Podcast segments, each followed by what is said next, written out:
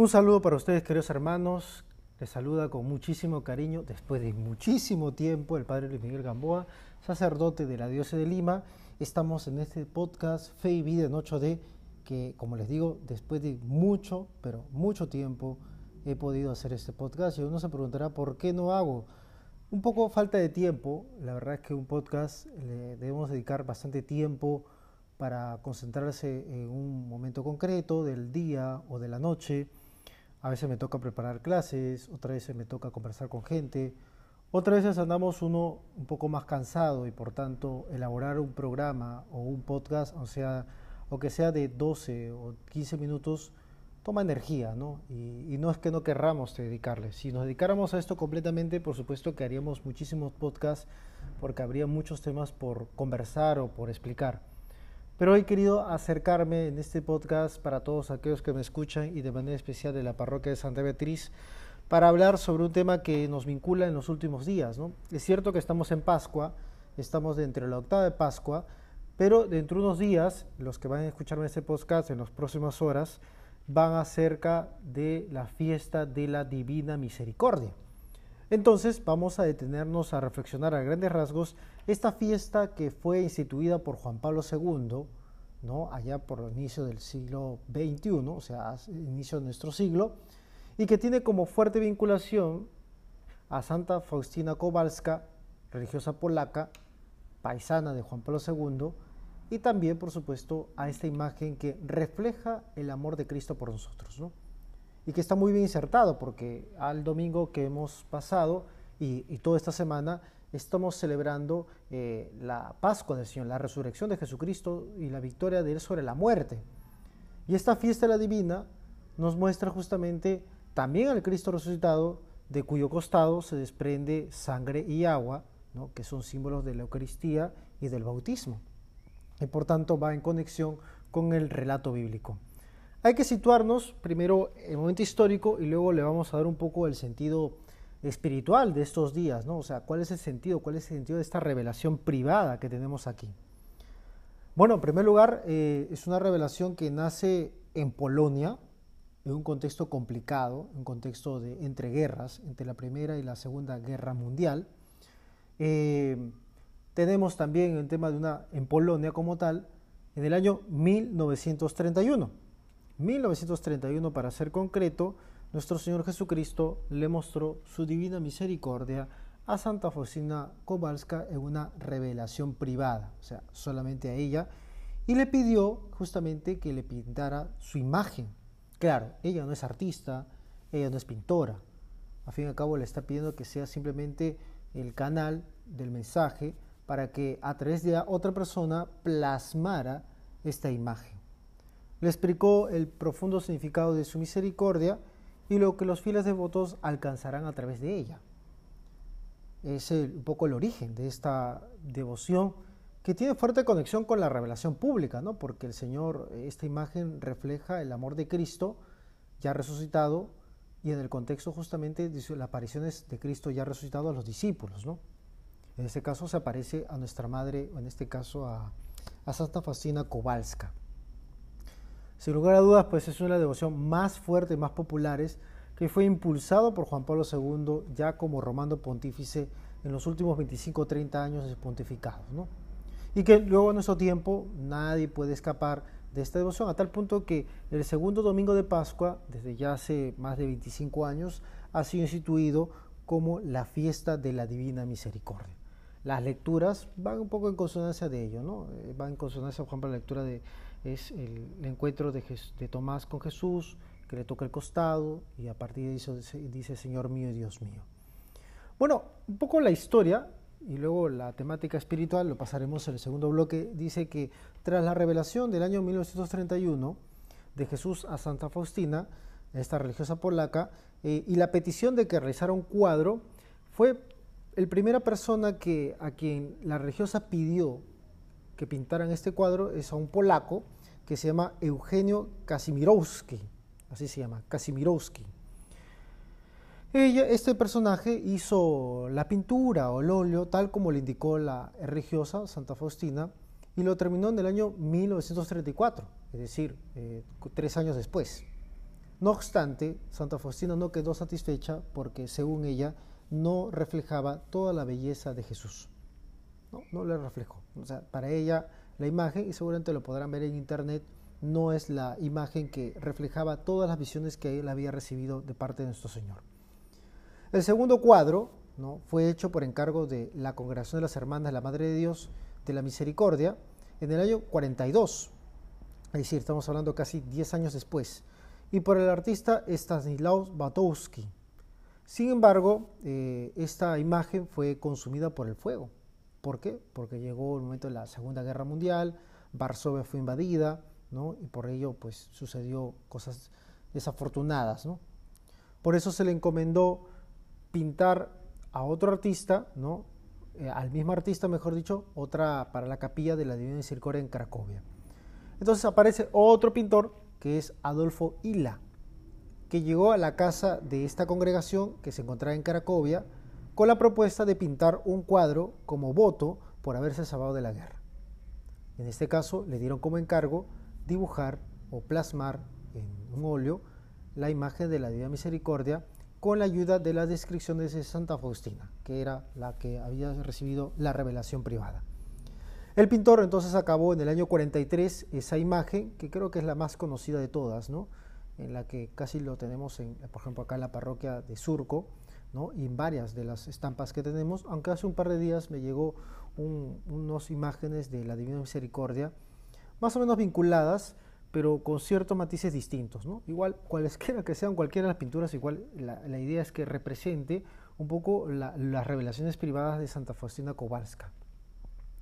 Más adelante llegó la imagen de Batowski, que es justamente eh, el anterior a Adolfo Hila, pero solo el cuadro de Hila se quedó en la capilla por recomendación del cardenal de esa época, quien lo eligió porque había sido pintado como voto. Entonces, a fin y a cabo, la imagen de, este personaje, Adolfo Hila, es la que da perenne, ¿no? Del año 44, como la imagen, digamos, oficial, y las otras como alternativas, como parte de la historia de esta imagen. En el año 45, Hila repintó el lienzo, eliminando la pradera y el matorral que había puesto y colocó el fondo oscuro con los suelos, en el suelo bajo los pies de Jesús. Esta imagen se hizo famosa gracias a, la, devoción o la difusión que tenían los fieles y es la más difundida en todo el mundo. De hecho, las estampitas que uno reparte por aquí y por allá son gracias a este autor o este pintor polaco Adolfo Hila, ¿no? y que, como decimos, fue pintado por una promesa o un voto por haberse salvado de la guerra, ¿no? de la Segunda Guerra Mundial. Vamos a hacer una pequeña pausa, queridos hermanos, y volvemos con nuestro programa, con nuestro podcast Fe y Vida en 8D. Vamos a, ahora vincularnos con la revelación privada, con la espiritualidad que nos emerge de este punto.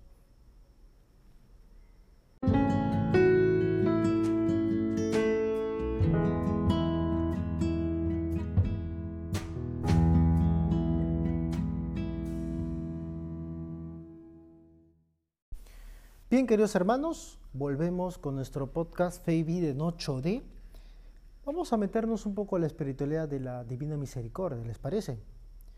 Está identificado con ese rosario que casi siempre utilizamos nosotros para hacer el rosario de la Santísima Virgen María, pero el número de cuentas también nos sirve para hacer el rosario o la coronilla a la Divina Misericordia, que tradicionalmente está vinculado a que sean los viernes a las 3 de la tarde o todos los días a las 3 de la tarde para acompañar a Jesús en su momento de pasión o su muerte en cruz.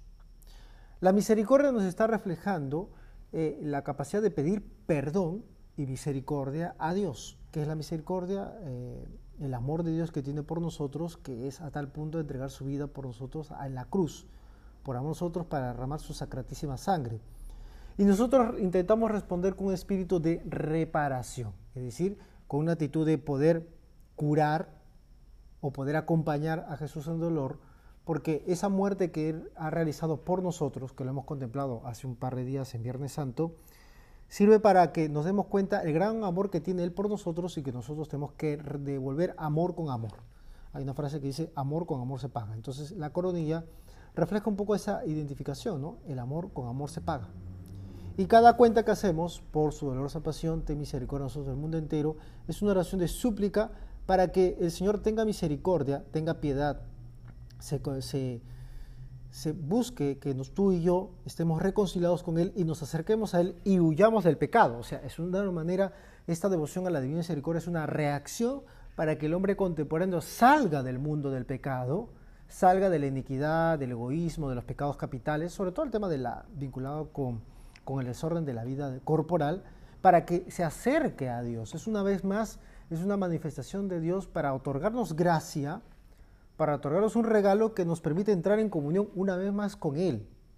Esa imagen nos muestra el gran amor que tiene que desprende hasta de su costado para que a través del bautismo, por la cual ingresamos a ser cristianos y formamos parte de la iglesia, y a través de la Eucaristía, alimento para seguir formar parte de la vida de la iglesia y la vida en Cristo, sigamos alimentándonos. Entonces, la divina misericordia, por un lado, nos recuerda de qué estamos hechos, y por otro lado, nos recuerda el camino del cristiano para buscar el perdón de Dios. Obviamente uno al rezar la coronilla de la Divina Misericordia no va a sustituir ni mucho menos, no va a sustituir ni mucho menos la, la confesión sacramental. No estamos diciendo el que reza la coronilla todos los domingos o todos los días a las 3 de la tarde no tiene necesidad de confesarse ni tampoco de ir a misa. No. Sino que va a reforzar esa espiritualidad de la misericordia que nos va a invitar luego a acercarnos al sacramento de la confesión con un debido examen de conciencia, con un dolor de pecados, con una confesión clara y concisa y por supuesto con una actitud de recibir la penitencia por parte del presbítero y por ende también la absolución de los pecados. Digamos así que la coronilla va a motivar para que nos acerquemos a la confesión sacramental. Pero también nos va a invitar a un espíritu de contrición, de reconocer que no siempre hemos obrado bien, de que debemos pedir por nuestros pecados personales, pero también pedir por los pecados del mundo entero, lo decimos, ¿no? Por su dolorosa pasión, ten misericordia de nosotros y del mundo entero. O sea, ten piedad, acuérdate de nosotros que no siempre hemos sido leales, no siempre hemos sido fieles a la alianza que hemos establecido con Dios en la vida de la iglesia. De manera especial también la vida consagrada, a veces que hemos fallado. De hecho, eh, la espiritualidad que va un poco en, consonancia, como es la espiritualidad del corazón de Jesús, siempre nos invita a un espíritu de reparación, sobre todo de las personas de la vida consagrada. En esta misma línea también va la espiritualidad de la coronilla, ¿no? de la divina misericordia. ¿Qué te sugiero, querido hermano, querida hermana, que me estás escuchando en este podcast después de mucho tiempo? Bueno, pues rezar, aparte del rezo rosario, la coronilla a la divina misericordia. Hay muchos ya links hay muchos folletos que tenemos como para aprender. No es tan complicado, de hecho en sentido de tiempo es mucho más corto que rezar la, el Santo Rosario, pero ojo, ojo, que no, se, no sustituya el rezo del rosario, sino que aumente al contrario nuestra devoción o nuestra relación con Jesucristo el Señor y que nos prepare, como les decía hace un ratito, hacia el sacramento de la confesión pero también hace el sacramento de la Eucaristía, nos tiene que disponer. Este domingo, seguramente en muchas de nuestras comunidades parroquiales, elevaremos, presentaremos la imagen de la Divina Misericordia, como esa imagen en la que aparece como frase Jesús en ti confío, ¿no? Y de hecho confiamos en el Señor. Pero el Señor también pide un poquito de nosotros, ¿no? Una devoción, un espíritu de reparación, un espíritu de pedir perdón, una actitud de, de pedirle que nos dé misericordia, pero antes nos tiene que encontrar una disposición para que la misericordia llegue a nosotros. Esto es a grandes rasgos, queridos hermanos, así que espero que les ayude mucho esta idea. En general, en este primer podcast del año, creo que, creo que es así. El último podcast fue hace cuatro o cinco meses atrás. Así que espero que les ayude y sin más, ¿no? Esperemos comunicarnos en las próximas semanas. Prometo hacer más podcasts seguidos, ¿no? Hacer mucho más. Y por supuesto mi saludo para todos ustedes que nos han seguido en muchas ocasiones en este podcast. Espero hacer un proyecto bonito en los próximos meses de elaborar varios temas, ¿no? Eh, no solamente vinculados a fiestas litúrgicas, sino temas, temas ya continuados, ¿no? clases a lo mejor, pero poco a poco. Que el Señor en esta Madre Santísima nos vaya acompañando y que tenga un feliz domingo y especialmente un buen feliz domingo de la misericordia.